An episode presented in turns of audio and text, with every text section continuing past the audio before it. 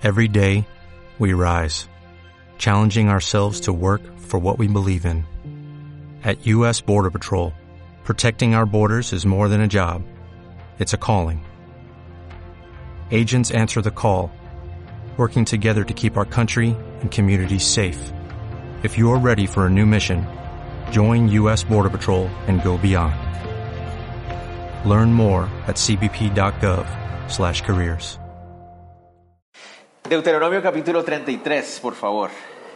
Ya llegando al final del libro, y al llegar al final del libro de Deuteronomio también estamos llegando al final de la vida de Moisés. Y es como, siempre yo digo que esas muertes de estos personajes de la Biblia a veces también uno como que emocionalmente dice, ah, tremendo, ¿no?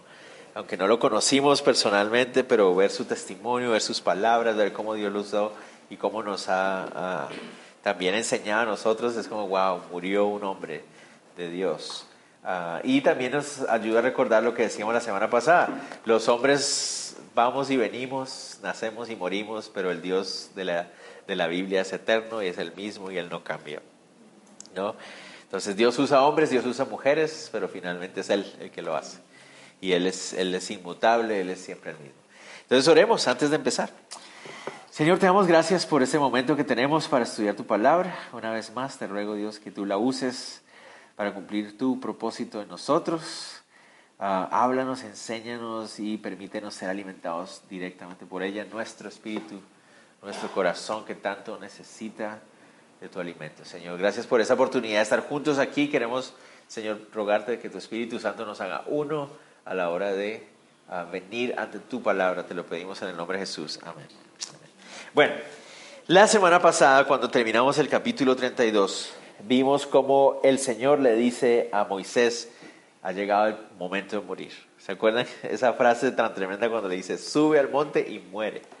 O sea, eso es lo que le dice el Señor a Moisés, llegó el momento de morir. Entonces el capítulo 33 son las últimas palabras que Moisés le da al pueblo. En este capítulo vemos, digamos, su despedida para ellos y él se despide dando una bendición para el pueblo.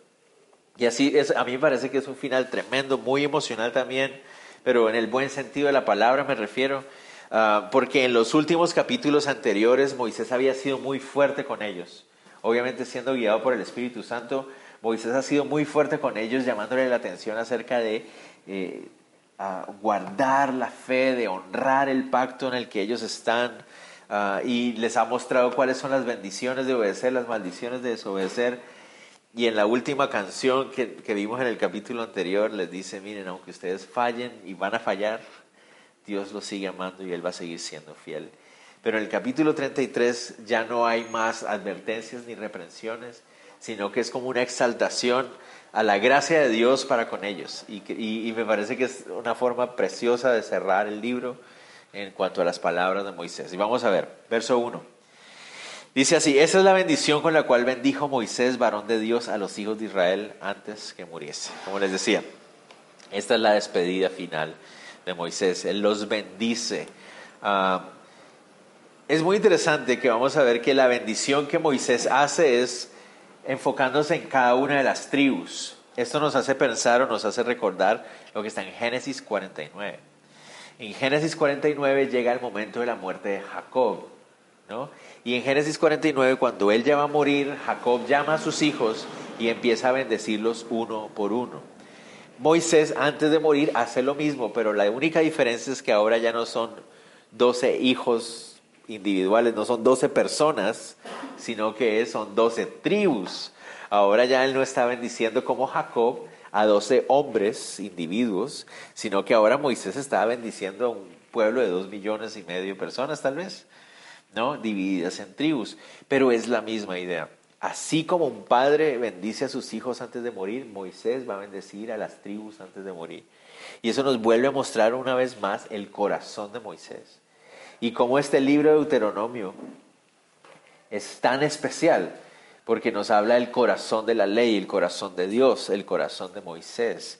Eh, es la ley, y uno a veces se le olvida que la ley es también el, la expresión del corazón de Dios, del carácter de Dios. Moisés como un padre va a bendecirles a todos. Lo, era, lo que era común en esa época era que el padre trajera a sus hijos antes de morir y los bendijera y repartiera herencias. ¿no? Pero Moisés no tiene nada que repartir y de hecho ya Dios repartió la herencia, es decir, ya ellos saben que van a entrar a una tierra y en esa tierra hay un pedazo para cada una de las tribus, o sea, esa herencia ya está repartida. Aquí lo que vamos a ver son las bendiciones espirituales que Moisés está poniendo sobre sus vidas. ¿no? Ah, dice así, esta es la bendición con la cual bendijo Moisés, varón de Dios a los hijos de Israel. Si ustedes quisieran, pueden marcar esa frase, varón de Dios, que aparece en el versículo 1, varón de Dios. ¿Por qué? Porque esa frase, esa expresión, es una expresión que los hebreos usaban solamente para los profetas de su nación. Cuando ustedes leen los libros de primero y segundo Samuel, primero y segundo de Reyes, primero y segundo de Crónicas, que son libros de historia de la nación de Israel, cada vez que aparece la, referencia a un profeta, se dice, y el varón de Dios, se les llama varón de Dios. Y de hecho, la primera persona, el primer profeta que recibe esa expresión es Moisés, el varón de Dios. Y eso me parece que es una, otra vez, es una buena forma de cerrar la vida de Moisés. Moisés era un varón de Dios, ¿no? Y yo creo que los hombres que estamos aquí entendemos lo que eso significa, ser un varón, ¿no? O sea, no estamos hablando simplemente, no estamos hablando de un macho, no, sino un varón, o sea, un hombre a carta cabal, un hombre que refleja el carácter de Dios, un hombre que, que cumple con los propósitos que Dios tiene en, en el hombre, en, los, en el género masculino, y Moisés fue uno de ellos. Es un gran ejemplo para nosotros y lo llama ahí el varón de Dios. De hecho, Moisés no solamente es el primero que es llamado varón de Dios entre los profetas, sino que para los judíos es el considerado el más grande de todos los profetas de Israel, para ellos, hasta el día de hoy. Josué 14:6 y Salmo 91 vuelve a usar esa frase para referirse a Moisés. Entonces, he aquí la bendición. Él empieza con una bendición general para todas las tribus juntas, versos 2 al 5. Dice así, dijo, Jehová vino de Sinaí y de Seir les esclareció. Resplandeció desde el monte de Parán y vino de entre mí diez millares de santos con la ley de fuego a su mano derecha. Aún amó a su pueblo, todos los consagrados a él estaban en su mano. Por tanto, ellos siguieron en tus pasos, recibiendo dirección de ti cuando Moisés nos ordenó una ley como heredada a la congregación de Jacob y fue un rey en Jesurún, cuando se congregaron los jefes del pueblo con las tribus de Israel. Ok, ¿cómo empieza la bendición? Antes de que empecemos, hay una discusión entre algunos estudiosos que dicen que esta frase, es, perdón, esa frase no, este capítulo se escribió muchos años después, que no, no, lo escribió Moisés y que no lo escribió Josué, ni que se escribió en ese momento, sino que se escribió mucho tiempo después. ¿Por qué? Porque el verso 4 dice cuando Moisés ordenó una ley. Se habla de Moisés como si fuera una tercera persona. Entonces dice, no, no pudo haber dicho Moisés estas palabras porque Moisés no hablaría en sí mismo en tercera persona. Yo creo que sí, lo ha hecho antes. Pero bueno, cada uno con sus discusiones. El asunto es, noten ustedes aquí el asunto Moisés dice, la bendición de Israel ha sido que Dios ha sido su líder desde el principio. Noten ustedes esto. Jehová vino de Sinaí y de Seir les esclareció. Resplandeció desde el monte de Parán y vino de entre diez millares de santos con la ley de fuego a su mano derecha. Esa imagen, que tal vez para nosotros al principio suena como que no sé exactamente qué está diciendo ahí. Habla un montón de lugares, Sinaí, Seir, Parán. 10 millares, ¿qué es eso? O sea, miles de millones, miles de miles, ¿qué significa esto? ¿No? Pareciera ser no muy clara, realmente lo es. La imagen que nos muestra aquí es a Dios guiando a un ejército. Eso es lo que él dice ahí. Jehová vino de Sinaí, de Seí les esclareció, resplandeció desde el monte Parán. Esas son referencias a lugares en el monte Sinaí en el desierto de Parán. Es decir, esos son los lugares donde ellos anduvieron cuando salieron de Egipto. Cuando salieron de Egipto, cruzaron el Mar Rojo, llegaron al monte Sinaí y toda esa zona de Parán y de Seir fueron los lugares donde al principio estuvieron. Y está diciendo, Jehová vino desde ahí, vino desde ahí. Y vino de entre 10 millares de santos. Aquí está la discusión. Hay unos que creen que aquí, ¿a quién se está refiriendo con santos?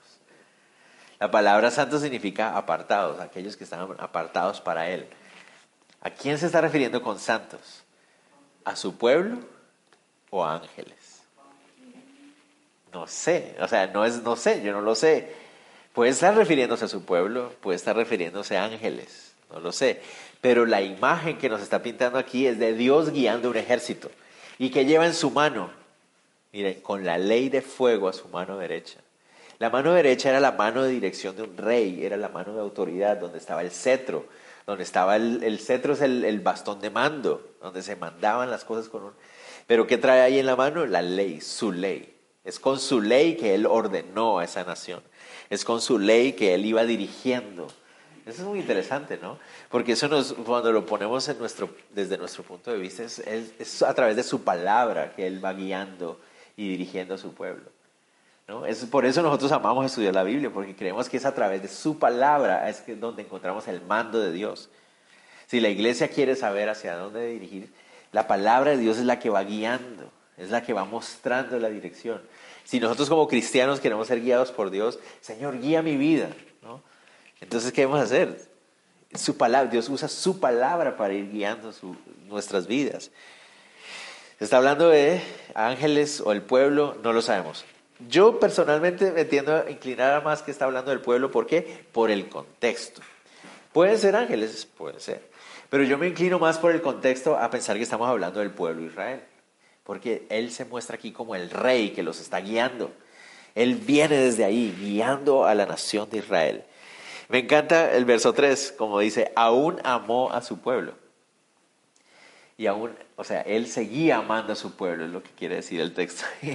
Él seguía amando a su pueblo. Y uno dice, pero ¿por qué dice así? Bueno, si ustedes han estado en la mayoría de los estudios desde Éxodo para acá, ustedes pueden entender por qué está diciendo, y aún así seguía amando a su pueblo, seguía amándolos, porque han sido un pueblo rebelde. El Señor mismo les dice que son duros de servir, tercos, necios, pero aún así el Señor los seguía amando. Todos los consagrados a Él estaban en su mano, por tanto ellos siguieron en sus pasos recibiendo dirección de ti. Y entonces ahí es cuando uno empieza a ver la forma como Moisés, en esas palabras, está resumiendo la forma como Dios los organizó. ¿Te acuerdan ustedes cuando estudiamos en Éxodo, los que estaban aquí en esa época? Cuando veíamos en Éxodo que ellos salieron, cuando salieron de Egipto eran un grupo de miles, de tal vez miles de miles, millones tal vez, de personas que habían sido esclavas. Los que salieron de Egipto no tenían en su mente nada diferente a ser esclavos. Esa era su identidad. Habían nacido en esclavitud, habían crecido en esclavitud, habían vivido en esclavitud. Ahora de repente eran libres. ¿Se imaginan ustedes y ahora? ¿A dónde vamos? ¿Qué hacemos? ¿Cómo se organiza una sociedad así? Donde tú has estado viviendo toda tu vida bajo un gobierno opresor, ¿no? Que te da la comida que tú mira, eso es lo que usted tiene que comerse. Basta, bueno, pues me lo como. A esta hora se levanta y a trabajar, ¿ok? Y si no trabaja, tenga su golpe, ¿no? Salen y ahora están libres. ¿Y ahora quién va a dirigir este, este pueblo? Bueno, Moisés. Pero él solo, ¿cómo se hace? Cuando nos dividamos por tribus, ¿quién va a dirigir? ¿Cómo vamos? Ahora somos un pueblo, es lo que hablábamos cuando estábamos estudiando Éxodo y Levítico y Números. Imagínense un pueblo de dos millones de personas viajando a través de la tierra. A veces nosotros pensamos que la tierra que, Moisés y el pueblo israelí iban atravesando estaba desierta, no había nadie ahí. Pero claro que habían pueblos. ¿Se imaginan que ustedes estuvieran aquí en la antigua, de repente dicen, ahí vienen dos millones de salvadoreños para acá, ¡Oh! ¿Y a qué vienen para acá? Se, se, empieza uno a preguntar, ¿y a qué vienen? ¿Por qué? o, por ejemplo, no nos vayamos tan lejos de la realidad. O sea, los nicaragüenses que están sufriendo ahorita, aparentemente el ejército de Nicaragua hoy le, acaba de decir a Ortega, bueno, renuncia, ya no nos aguantamos más esta situación. Entonces es posible que haya haber un golpe de Estado en los próximos minutos, no sabemos. Y si las cosas se ponen mal y los nicaragüenses tienen que salir huyendo, que Dios no lo quiera así, pero pues uno no sabe cómo van a suceder las cosas. En Colombia está la, la situación de los venezolanos que están saliendo y saliendo de su nación porque ese dictador que está ahí los tiene oprimidos, ¿verdad? Y entonces empiezas tú a ver a 5 millones, 2 millones de personas llegando a tu país con hambre, acaban de salir de una esclavitud, ¿a qué vienen, no? Entonces el pueblo de Israel salió así, sin identidad, sin claridad, pero Dios los guió, Él los organizó. Entonces en Éxodo vemos cómo Él los, los organiza de manera en que las tribus tienen sus propios líderes civiles. Después los organiza en campamentos, después los organiza en ejércitos, después les va dando identidad a través de la ley. Y el Señor a través de esos 40 años en el desierto, que eran parte de su prueba de disciplina por incrédulos, Dios usó todo ese tiempo para moldear y formar a un pueblo. ¿no? Ahora van a entrar a la tierra prometida y ahora ya son un pueblo organizado. Tienen un pueblo con líderes, están bien claramente quién va a ir dónde, cómo van a organizarse, tienen un líder que es Josué, tienen las cabezas de las tribus. El Señor ha organizado este pueblo durante todo este tiempo y por eso Moisés dice ahí, por tanto ellos siguieron en tus pasos recibiendo dirección de ti. Cuando Moisés nos ordenó una ley como heredad a la congregación de Jacob y fue rey en Jesurún cuando se congregaron los jefes del pueblo con las tribus de Israel. Así fue el Señor. Los trajo, los sacó de, Egipto y les dio identidad, les dio orden, les dio claridad, les dio dirección usando a Moisés. Jesurún, recuerden ustedes que es una frase que ya habíamos visto la semana pasada. Jesurún significa el recto o aquel que es justo, eso es lo que significa. Y se usaba para referirse a la nación de Israel. Pero vamos a hablar más de esa frase más adelante porque va a volver a aparecer. Pero Moisés aquí lo ponen como si fuera el rey, el, general de ese pueblo que Dios ha estado guiando. ¿Cómo es en nuestras vidas también? Es lo mismo, ¿no? Cuando venimos de una vida de pecado, una vida de desorden, una vida de rebeldía, de necedad, donde creemos que nosotros estamos en control de nuestras decisiones y después nos damos cuenta que hemos estado todo el tiempo inmensos esclavos de nuestro pecado. Creíamos que estamos en control de nuestras vidas y nos vamos a dar cuenta que es un caos nuestra vida. Ahora llegamos a Cristo Jesús y hay libertad. ¿Y ahora? ¿No, no les nos ha pasado a todos? Oye, ¿ahora qué hago? ¿Cómo es esto de ser cristiano? ¿Cómo es eso de vivir para Él?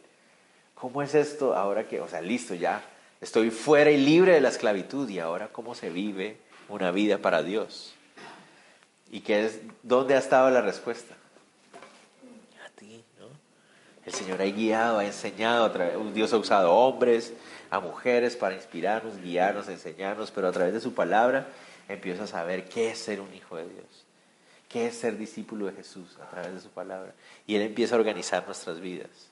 Él empieza a guiarnos y tenemos que ver atrás y decir, Señor, tú me has traído, eres tú el que me ha ido enseñando. El necio ha sido yo, pero aún así Dios me ama, ¿no? Como le dice ahí, aún amó a su pueblo y aún sigue amándonos a nosotros. Dios es bueno, Dios es bueno. Ahora se enfoca Moisés en hacer bendiciones para cada una de las tribus, ¿ok? Vamos, ¿cuántas tribus van a ser? Doce van a aparecer aquí. Son trece, pero porque, bueno, ustedes saben, ¿no? Son trece porque está Leví, pero Leví no le van a dar tierra. Entonces son doce pedacitos de tierra. Pero ah, aparece Leví aquí, pero no aparece Simeón. Muy interesante. Vamos a ver por qué, posiblemente. Empecemos. Rubén, verso 6. Viva Rubén y no muera y no sean pocos sus varones. Ya. Esa es la bendición de Rubén. Rubén es el primogénito de todos ellos, los hermanitos, todos los hermanitos de José, que eran unas joyitas, unas linduras. Rubén es el mayor de ellos y Rubén tuvo un grave problema. ¿no? Cuando vemos Génesis 49, Jacob antes de morir, la bendición que le da Rubén no es una muy buena bendición que digamos. Voy a leerla. Génesis 49, 3, 4 dice, Rubén, tú eres mi primogénito, mi fortaleza, el principio de mi vigor, principal en dignidad, principal en poder, impetuoso como las aguas, pero no serás el principal. Por cuanto subiste al lecho de tu padre y te envileciste subiendo a mi estrado. ¿Qué había hecho don Rubencito? Antes de que su papá muriera, decidió acostarse con una de las concubinas de su papá. bueno, sí, llamémosle concubina, es una historia larga, parece una novela. Pero la cosa es que Rubén decide acostarse con una de estas mujeres que era la mujer de su papá. Y eso en esa, en esa época y en esa cultura era una ofensa muy fuerte en contra de su padre. Y Rubén parece que creyó que se le había pasado a su papá. Su papá en el lecho de muerte, antes de bendecirlo a cada uno, le dice, Rubencito, tú eres mi primogénito, tú eres el más fuerte de todos, pero tú no vas a ser el principal de entre todos. ¿Por qué? Porque fuiste en contra de mi autoridad, te envileciste y subiste a mi estrado, le dice ahí. Entonces, por eso, cuando vemos la bendición hacia Rubén, la bendición es viva Rubén y no muera y no sean pocos sus varones. De hecho, hay incluso algunos estudiosos que, que discuten si realmente lo que dice es y sean pocos sus varones, en vez de no sean pocos sus varones. La verdad yo no sé, no soy experto en el hebreo ni nada de eso, pero básicamente la idea es, Rubén, ojalá sobrevivas, es más o menos la idea. Viva, viva Rubén y no muera, y ojalá tenga muchos varones. Esa es básicamente la idea. Es la bendición para el pueblo de ah, Rubén. Lo tremendo de Rubén es que no hay registros en toda la Biblia de que de esta tribu hayan salido reyes, profetas, ni ningún otro hombre importante en toda la historia de Israel. Ni uno solo. Ni profetas, ni reyes, ni nada salió de Rubén. Triste, muy, muy triste. Judá, verso 7. Y esta bendición profirió para Judá. Dijo así, Oye, oh Jehová, la voz de Judá y llévalo a su pueblo sus manos le basten y tú seas su ayuda contra sus enemigos. La bendición para Judá se convierte en una de las más importantes. ¿Por qué? Porque Judá va a ser una de las más importantes tribus de Israel.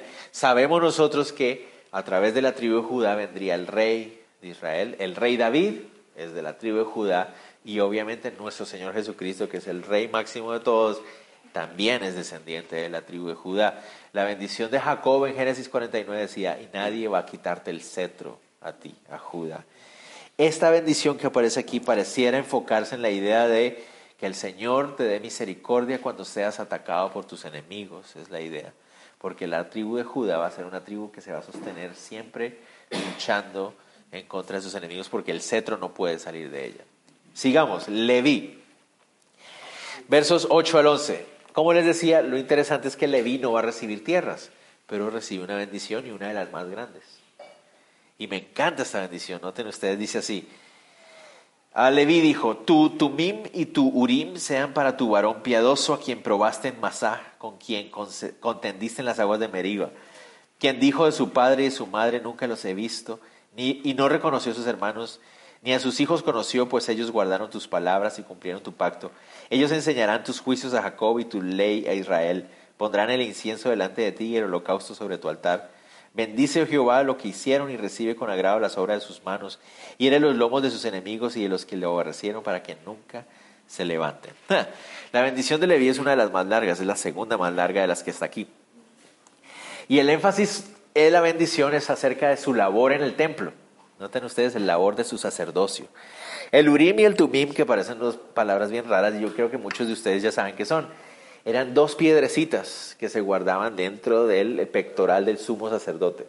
La idea es cuando el sumo sacerdote y el pueblo de Dios estaban indecisos acerca de una decisión, oraban, pedían al Señor, el sumo sacerdote metía la mano y dependiendo de qué piedrecita salía, tomaban una decisión si había que hacer algo o no había que hacer algo.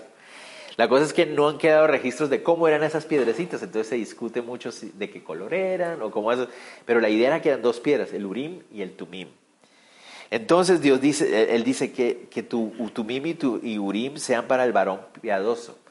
Es muy interesante porque aquí habla de Masai Meriba y está hablando de algo que ya sucedió en el pasado. Fue cuando a Moisés lo criticaron por las aguas, por un montón de cosas. ¿no? Entonces él aquí está hablando ahí, está hablando desde el sumo sacerdote. Ojalá tu sumo sacerdote tenga sus piedrecitas y pueda tomar buenas decisiones y pueda guiar al pueblo. Muy interesante, habla acerca de la fidelidad de la tribu de Leví.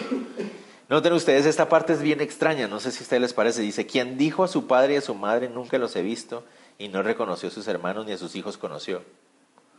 Es como extraño esto, ¿no?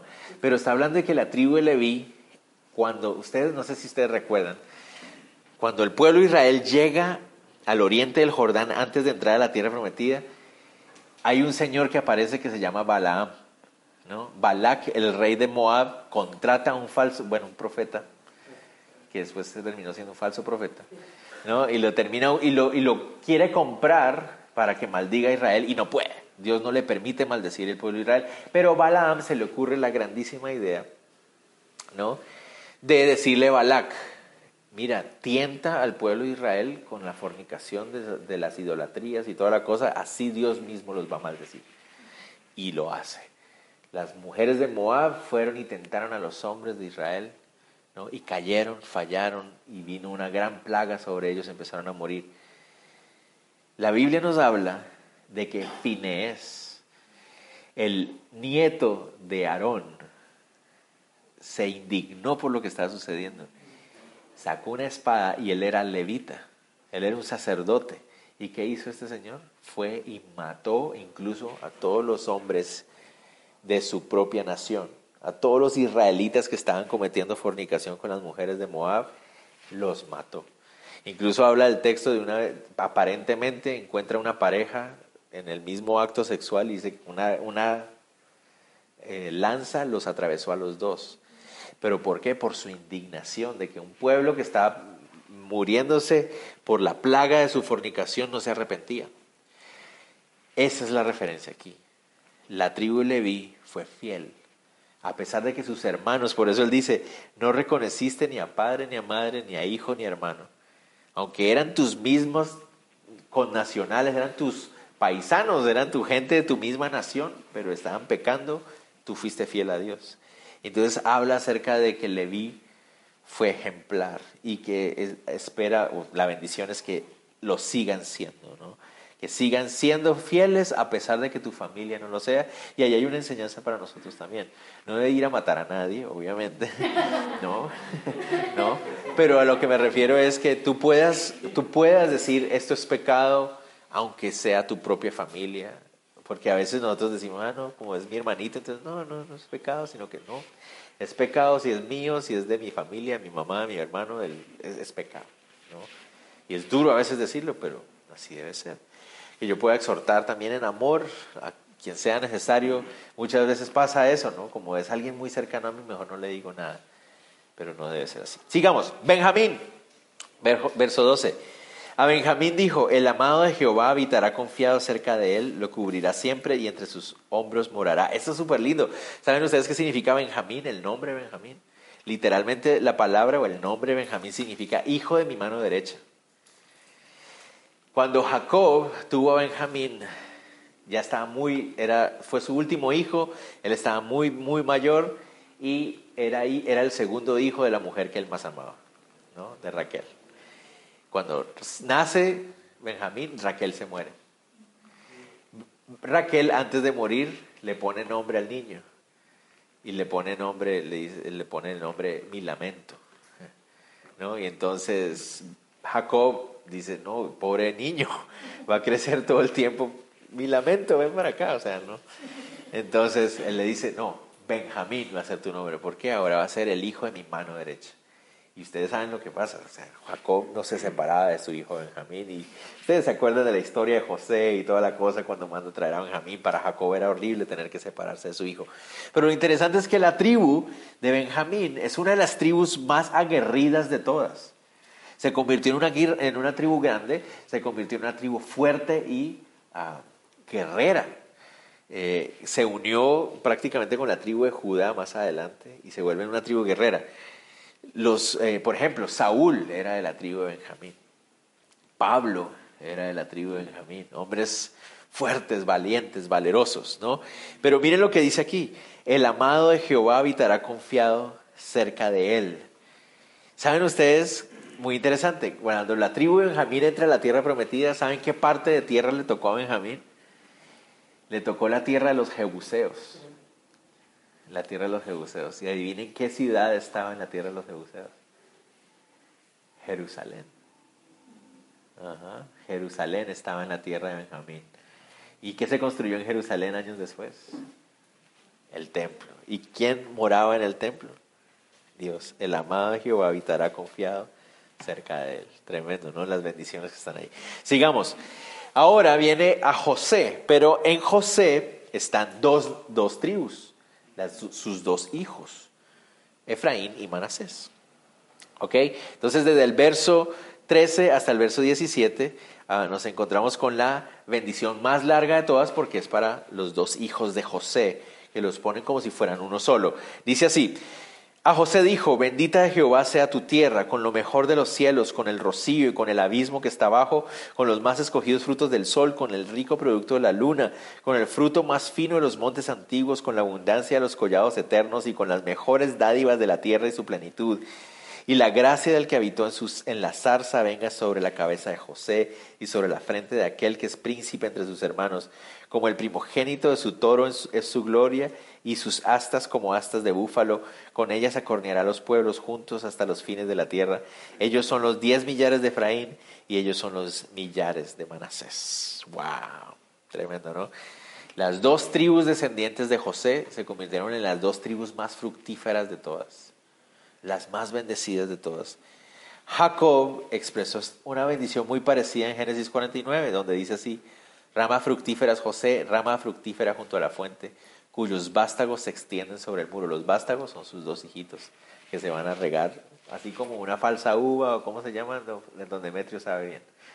Las plantas que se, riegan así, tus vástagos van a cubrir toda la pared, ¿no? todo el muro. Y así fueron Efraín y Manasés, las dos tribus de las tribus más ah, numerosas. De hecho, recuerdan ustedes que años después el reino de Israel se va a partir en dos, las tribus del norte y las tribus del sur. ¿Cuál era el otro nombre que se le daban a las tribus del norte? Efraín. Se le llamaba Israel o Efraín. ¿Por qué? Porque Efraín era una de las tribus más grandes de todas. Y ahí está la bendición. Sigamos. 18 y 19 nos habla de las bendiciones de otras dos naciones, Zabulón e Isaacar. A Zabulón dijo, Alégrate, Zabulón, cuando salieres, y tú, Isaacar, en tus tiendas. Llamarán a los pueblos a su monte. Allí sacrificarán sacrificios de justicia, por lo cual chuparán la abundancia de los mares y los tesoros escondidos de la arena. Aquí hay una bendición repartida en dos, en dos tribus. Zabulón e Isaacar. Muy interesante. Las dos tribus unidas compartiendo el norte del territorio de Israel. Saulón hacia el mar. Saulón controló el comercio marítimo de Israel. Y Sacar hacia el interior, enfocándose en la, agricultura. Noten ustedes ahí dice, por lo cual chuparán la abundancia de los mares, Saulón, y los tesoros escondidos de la arena, Isaacar. Se sabe hasta el día de hoy que hay una ciudad que se llama Aco, en donde está la tribu Isaacar, donde se producía vidrio. Y el vidrio se hace de arena, de arena. Ahí está otra vez. Y, dice ahí, y los tesoros escondidos de la arena. ¿no? Ah, entonces la bendición para ellos. Gad, sigamos con Gad. Bendito el que hizo ensanchar a Gad, como león reposa y arrebata brazo y testa. Gad es una de las naciones de las tribus que se quedó del lado oriental del río Jordán. ¿Se acuerdan cuando llegaron a la zona ahí de Moab?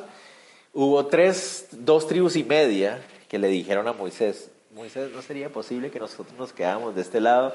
Esto está muy bonito por acá. ¿Realmente es necesario entrar hasta allá? Y Moisés les dijo, está bueno, Dios dice que está bien, pero ustedes tienen que comprometerse con algo, tienen que ayudar a las otras naciones, tribus, a conquistar toda la tierra prometida. Y una vez de que toda la tierra prometida sea conquistada, ya pueden tomar posesión de sus, de sus tierras de este lado. Gad es una de ellas. Pero la cosa con Gad es que Gad estaba al nororiente y era cuando venían los ataques de las tribus nororientales, de los pueblos, de los reinos nororientales, adivinan quién era el primero que atacaban. A Gad. Gad era el primero que tenían. Entonces Gad se convirtió en una tribu con una gran capacidad militar. Y con, porque todo el tiempo, es como ustedes dirán, bueno, ¿y por qué Israel tiene tantas, tantas armas y sistemas de defensa? Ustedes ya se dieron cuenta de los vecinos que tiene. Cuando uno tiene los vecinos al lado que lo que quieren es matarlo a uno todo el tiempo, pues entonces a uno le toca desarrollar un montón de defensa porque tus vecinitos quieren la destrucción de tu vida todo el tiempo. Entonces lo mismo le pasó a Gad. Gad tuvo que desarrollar una gran capacidad militar porque todo el tiempo, todo ataque que venía del nororiente, ¡pum! Primero a ellos. ¡Pah! Primero a ellos. Entonces noten ustedes ahí, dice, como león reposa y arrebata brazo y testa. ¿Saben qué es testa? Cabeza. Como un león que arrebata brazos y cabezas. Fuerte, ¿no? Sigamos. Dan. Ay, Dan. Ay, Dan. Ah, no hemos terminado con Gad, perdón. Escoge lo mejor de la tierra para sí, porque ahí le fue reservada la porción del legislador, y vino en la delantera del pueblo, con Israel ejecutó los mandatos y los justos decretos de Jehová. ¿A qué se refiere eso? Que escoge lo mejor de la tierra para sí, porque ellos fueron los que dijeron, nos podemos quedar con este pedacito de tierra que está muy bonito. Es por eso. 22. Adán. Ay, Dan, Dan. Ustedes ya van a darse cuenta porque digo, ay, ay, ay. Y Dan dijo, Adán dijo, Dan, cachorro de león que salta desde Bazán. Eso es todo. Cachorro de león. Ok, muy interesante. Basán. La tribu de Dan originalmente se ubicó al sur de Israel, pero Basán está al norte de Israel.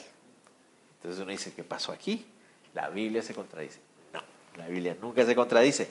Resulta que cuando ustedes llegan al capítulo 18 de jueces, Dan la tribu que estaba hacia el sur, una tribu pequeñita hacia el sur, era atacada constantemente por los filisteos, una y otra vez, una y otra vez. Entonces, ¿qué terminó haciendo la tribu de Dan?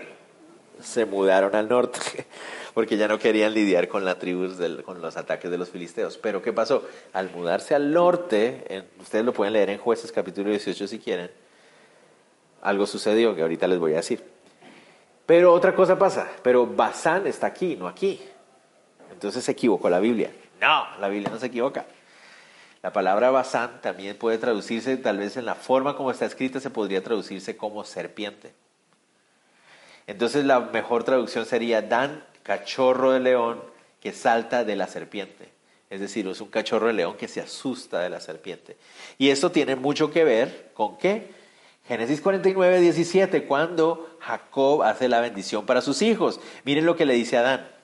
Será Adán serpiente junto al camino, víbora junto a la senda, que muerde los talones del caballo y hace caer hacia el jinete, el jinete hacia atrás. Entonces eso empaca, empata mucho mejor con lo que le dijo Jacob a su hijo Dan. ¿Saben ustedes? Dan fue la primera tribu, la primera de todas las tribus, en la cual entró la idolatría a Israel. La, primera expresión de idolatría pagana que entró a Israel entró por la tribu de Dan. Dan. Ellos fueron los primeros que se convirtieron a la idolatría pagana de los cananeos, los primeritos.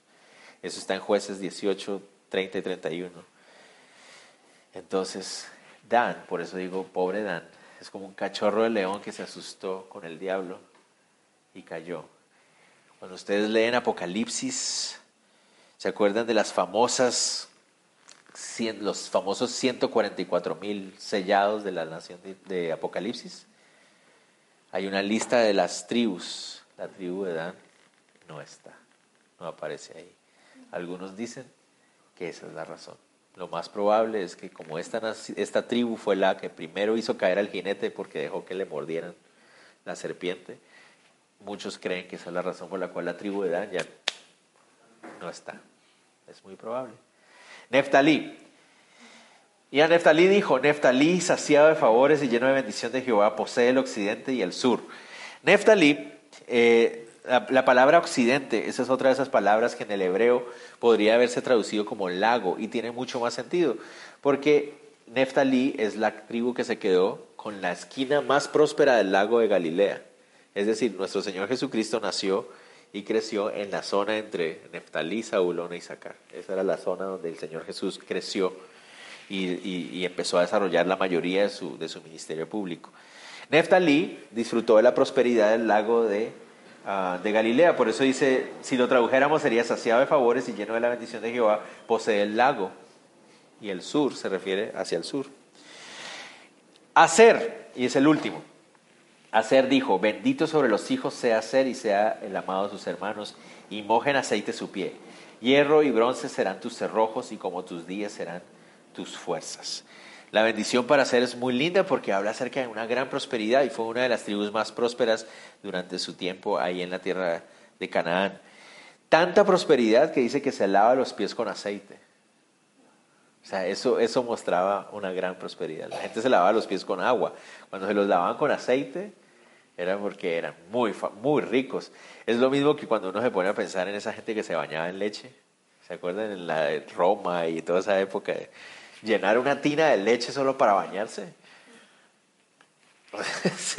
Imagínense, además de que a mí no me daría muchas ganas pensar eso, pero bueno, la cosa es que así, así de, de esa manera era la opulencia, ¿no? Que desperdiciaban y usar el aceite como para lavarse los pies significaba una gran prosperidad. Y noten ustedes ahí que le habla acerca de hierro y bronce serán tus cerrojos y como tus días serán tus fuerzas. ¿Por qué? Porque la tribu de Aser estaba también al norte Gad estaba al nororiente y era atacada por los pueblos del nororiente. Aser estaba bien al norte y era atacada por los pueblos del norte. Entonces aquí habla que tengan sus cerrojos bien puestos porque iban a ser atacados constantemente. Bendición final.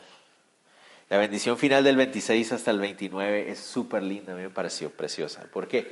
Porque empezó con una bendición general para todo el pueblo y va a terminar con una bendición general para todo el pueblo. Pero miren el énfasis. Antes de que entremos a la bendición final, una de las cosas que yo vi ahí es, esa despedida, esa, esa, esa bendición para cada una de las naciones, de las tribus. Y cómo Dios conocía a cada una de ellas y sabía lo que iba a pasar con cada una de ellas y a cada una de ellas les da una bendición diferente. Yo pensaba un poco acerca de cómo es Dios de lindo con nosotros, que todos nosotros, los que hemos creído en Cristo Jesús como Señor y Salvador, somos sus hijos. Ah, y, Él nos conoce a cada uno de nosotros y Él sabe cuáles son nuestras necesidades y Él sabe todo lo que vamos a vivir y Él sabe en qué vamos a tropezar mañana. Cada uno de nosotros es diferente. Hay algunos de ustedes que mañana no van a tropezar tan feo como yo, ah, pero aún así el Señor a cada uno de nosotros nos conoce, se relaciona con nosotros de manera especial con cada uno. Eso a mí me parece súper lindo. Ah, Hoy hablaba con una señora, llevé a mi hijo hoy, a Martín, al mayor, a su examen trimestral de la escuela. Y estaba hablando con una señora y ella tenía tres hijos, yo solo tengo dos, pero hablamos acerca de cuán diferentes son nuestros hijos, cada uno de ellos. Ella hablaba de los tres, ¿no? Y ustedes seguramente, algunos de ustedes tienen varios hijos o fueron parte de una familia con muchos hijos. Y es como cada niño es tan distinto pero aún así e-, ella y yo hablamos de cómo la relación es el amor igual para los dos, pero la relación cambia con cada uno de manera diferente. Y veías el Señor cuántos hijos tiene y cuántos ha tenido y la forma tan especial, tan amorosa en que Él se relaciona con cada uno de ellos. ¿No? Y, y al que tiene que darle disciplina, le da disciplina y al que como Él sabe cómo, cómo se relaciona. Y el lunes viendo el universo, ¿no? cuántas galaxias hay y Él conoce todos los nombres de las estrellas de cada una, pero al mismo tiempo se relaciona de manera personal con cada uno de nosotros. Es un Dios increíble. Y eso me lleva a la bendición final, verso 26 27. No hay como el Dios de Jesús. Me encanta. No hay como el Dios de Jesús. Recuerda que Jesús significa el recto, el que es recto, el que es justo, y es una palabra que se usa para Israel. Y uno dice, pero Israel no es justo. Israel es un montón de gente necia, torpe, así como yo duros de cabeza, ¿no? Torpes, cabezas de cholito, ¿no? En inglés dicen knuckleheads porque es como cabezas así tan duras como los nudillos, así torpes. Pero Dios los llama rectos, los llama justos, igual que a nosotros. Él nos llama justos, pero, pero Señor, yo, yo fallo tanto. Pero el Señor me ve justo por lo que Cristo hizo en mí. Él me llama y me declara justo a mí aunque yo no lo soy, pero Él lo hace por a través de lo que Cristo hizo. ¿Recuerdan ustedes? Bueno, perdón por estas referencias, pero es que me gusta mucho Narnia. ¿Recuerdan de las crónicas de Narnia? Les recomiendo leer los libros, las películas también está bien, pero los libros mejor. Pero sobre todo porque es que hay unos cambios rarísimos en las películas a veces. Pero bueno, la cosa es que en el primer libro, ¿se acuerdan al final? En, la primera en el segundo libro, en la, en la primera película, ¿se acuerdan al final? Los que se vieron la película. Edmund traiciona a sus hermanos, ¿se acuerdan? Traiciona a los hermanos porque se ve tentado por la bruja blanca esta. Pero al final, ¿cómo lo presenta Aslan? ¿Se acuerdan? Edmund, ¿no? El rey del sur. Edmund el justo. Y dice, ah, pero Aslan, ¿qué onda, no? O sea, este muchacho te traicionó y traicionó a todos los otros y ahora lo llamas el justo. Y uno dice, wow, es el reflejo del evangelio, ¿no? Que C.S. Lewis encontró esas formas de, meter el Evangelio en diferentes detallitos. Y, Y es lo mismo que el Señor dice, no hay como el Dios de Jesurún, no hay como el Dios de los rectos, estos Israel justos. No mucho, pero así es como Dios los hacía, Él los hace justos. Y por eso no hay Dios como Él, porque es un Dios que nos puede hacer a nosotros pecadores justos. Por eso no hay Dios como Él. El Dios de Jesurún, no hay nadie como Él, porque Él nos hace justos. No hay nadie como el Dios que nos hace justos. Aunque no lo somos, ninguna de esas tribus, ninguna de esas tribus merecían alguna de esas bendiciones, ninguna. Y todas las tribus recibieron bendición, ¿por qué? Porque Dios tuvo gracia. Gracias. No hay como el Dios de Jesurón quien cabalga sobre los cielos para tu ayuda y sobre las nubes con su grandeza. El eterno Dios es tu refugio y acá abajo los brazos eternos. Él echó delante de ti al enemigo y dijo, destruye. Wow, eso me encanta. Él es el que dirige el ejército. Él es el que les dará la victoria. En unos dos, tres capítulos ellos van a estar a punto de entrar a la tierra prometida. ¿Quién les va a dar la victoria? ¿Quién los va a guiar en la guerra? Él los va a guiar en la guerra. Él es tu refugio. Cuando sean atacados, ¿quién los va a guardar? Él los va a guardar. Cuando vayan a atacar, ¿quién los va a guiar? Él los va a guiar. Dice, Él echó delante de ti al enemigo y te dijo, destruye. Él es el que te va a dar la orden. Él es el que te va a guiar. Él es su Dios, era su líder militar y era su refugio al mismo tiempo. Y de la misma manera es para nosotros. Nuestro Señor es nuestro comandante de nuestra guerra espiritual. Él es nuestro refugio. Y Él es el que nos dice cuándo atacar y cuándo hay que esperar. Es Él. Y en Él está la victoria, porque Él ya la ganó. Pero nosotros somos obedientes. ¿De quién, en ¿Dónde nos podemos ocultar cuando el enemigo ataca? En Él. En Él. Él es nuestro refugio. Y en Él es de quien recibimos las órdenes de obedecer. En Él damos los pasos hacia adelante. Y así lo iba a hacer con ellos. Súper lindo. Verso 28 y 29. E Israel habitará confiado, la fuente de Jacob habitará sola en tierra de grano y vino. También sus cielos destilarán rocío. Me encanta eso. La fuente de Jacob. Me encanta eso. La fuente de Jacob uno pensará, no, pues es un, un pozo, el pozo de Jacob está ahí en medio, ¿no? Pero la fuente de Jacob se refiere a de donde salen todos los recursos de Israel. ¿Quién es? Dios. Israel habitará confiado porque la fuente de Jacob habitará sola en la tierra de ellos. Ahí. Y me encanta cómo termina. Bienaventurado tú, oh Israel. Bendecido tú, oh Israel. ¿Quién como tú? Ahí otra vez, ¿cómo quién como tú? ¿Será que los israelitas se van a empezar a creer mucho ahorita? Porque una bendición, ah, ¿quién como tú? como yo le decía a Memito, Memito, no hay, no hay dos como tú. Gracias a Dios, no hay dos. no, Memito, si estás escuchando esto, Memito, te amamos.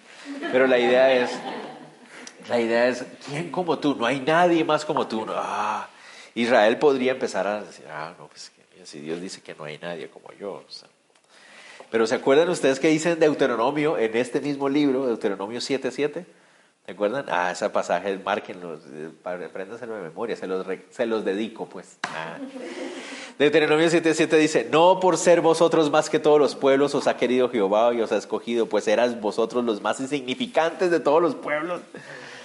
Así les dice él a ellos. Ustedes eran el más insignificante de todos los pueblos, pero yo los escogí. Y él dice después, ¿quién como tú, Israel?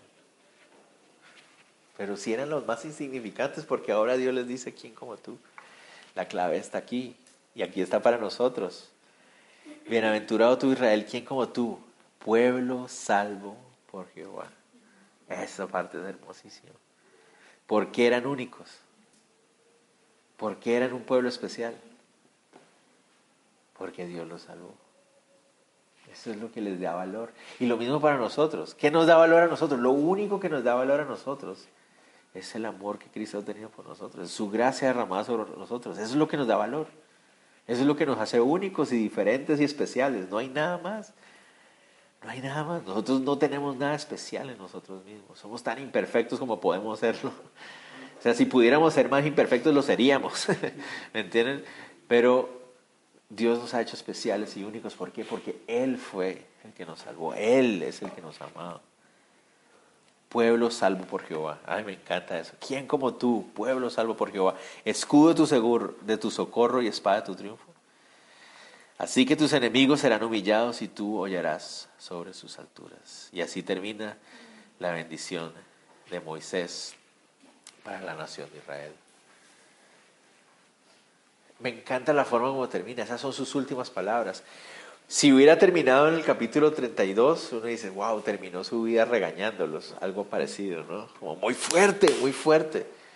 Pero el capítulo 33 es lindo porque Moisés se despide con una bendición sobre ellos y les recuerda la gracia que Dios ha tenido para con ellos, la forma como Dios los ha traído, los ha bendecido, los ha moldeado. Y, y ya sabemos, en el capítulo 32 sabemos que Dios sabe que lo van a traicionar, pero aún así la forma en que los ama, la forma en que los guía, la forma en que los bendice. es lo mismo con nosotros. Nunca vamos a poder sorprender a Dios de, ay Iván, yo nunca me imaginé que fueras capaz de hacer eso. No, Dios sabe. Dios sabe lo que soy capaz de hacer, lo que ustedes son capaces de hacer. Él sabe y de hecho sabe cuándo lo vamos a hacer. Pero aún así nos ama y aún así nos bendice. Y él, su deseo es amarnos y bendecirnos. Eso es lo que Él quiere hacer. Y a través de Cristo Jesús nos declara justos. Cuando estamos cubiertos en Cristo, cuando estamos en Él, Él nos ve justos. Increíble. Somos únicos porque Él nos ha amado a nosotros primero. No hay nada especial en nosotros. Somos simplemente seres humanos, necios y tercos. Pero por el amor de Cristo, al ser cubiertos con su gracia, con su salvación, venimos a ser únicos. ¿Por qué? Por, por Él. Por lo que Él ha hecho. Nada más. La próxima semana, capítulo 34, son solo 12 versículos, pero muere Moisés y vamos a aprender varias cosas acerca de Moisés ahí. Y nos despedimos del libro de Deuteronomio. ¿Eso qué significa? Que nos sigue Josué. Llegamos a Josué. Increíble. Oremos. Señor, te damos gracias por este pasaje que tú nos enseñas, Señor. Gracias por recordarnos otra vez, Señor. Cuántas bendiciones, cuánto amor. Podemos ver hoy cómo amaste al pueblo de Israel a pesar de su ah, necedad, a pesar de su torpeza, de su rebeldía, de su incredulidad y desobediencia, Señor. Como tú escogiste una nación como esa y la hiciste única con tu amor, con tu gracia, con tu ah, respaldo, con tu bendición. Y podemos vernos reflejados nosotros individualmente también ahí porque sabemos cuán necios podemos llegar a ser, cuán necios lo hemos sido y podemos ser. Pero hoy, en este momento, Señor, venimos humillados delante de ti, reconociendo cuánto amor has tenido para con nosotros. Que siendo aún nosotros pecadores, tú moriste por nosotros, para salvarnos, para darnos valor, propósito, eternidad, eternidad bendecida y bienaventurada en ti, Señor. Gracias Dios, no merecemos nada de eso, es solo tu gracia. Cada uno de nosotros en nuestras diferentes etapas de vida, cada uno de nosotros en nuestras propias luchas, tú nos conoces a cada uno de nosotros y nos bendices de manera especial en nuestra relación a cada uno de nosotros, reflejando tu carácter y tu amor, guiándonos, enseñándonos, dándonos identidad. Gracias Dios, gracias por tu palabra. Te ruego Dios que nos ayudes y nos enseñes a ser valientes en obedecerte, Señor y a vivir para ti, Señor. Gracias por alimentar nuestro corazón, nuestra alma, nuestro espíritu, nuestro ser. Ponemos en tus manos este descanso de esta noche. Por favor, sigue guiando nuestras mentes y nuestros corazones para servirte, Dios. En el nombre de Jesús. Amén.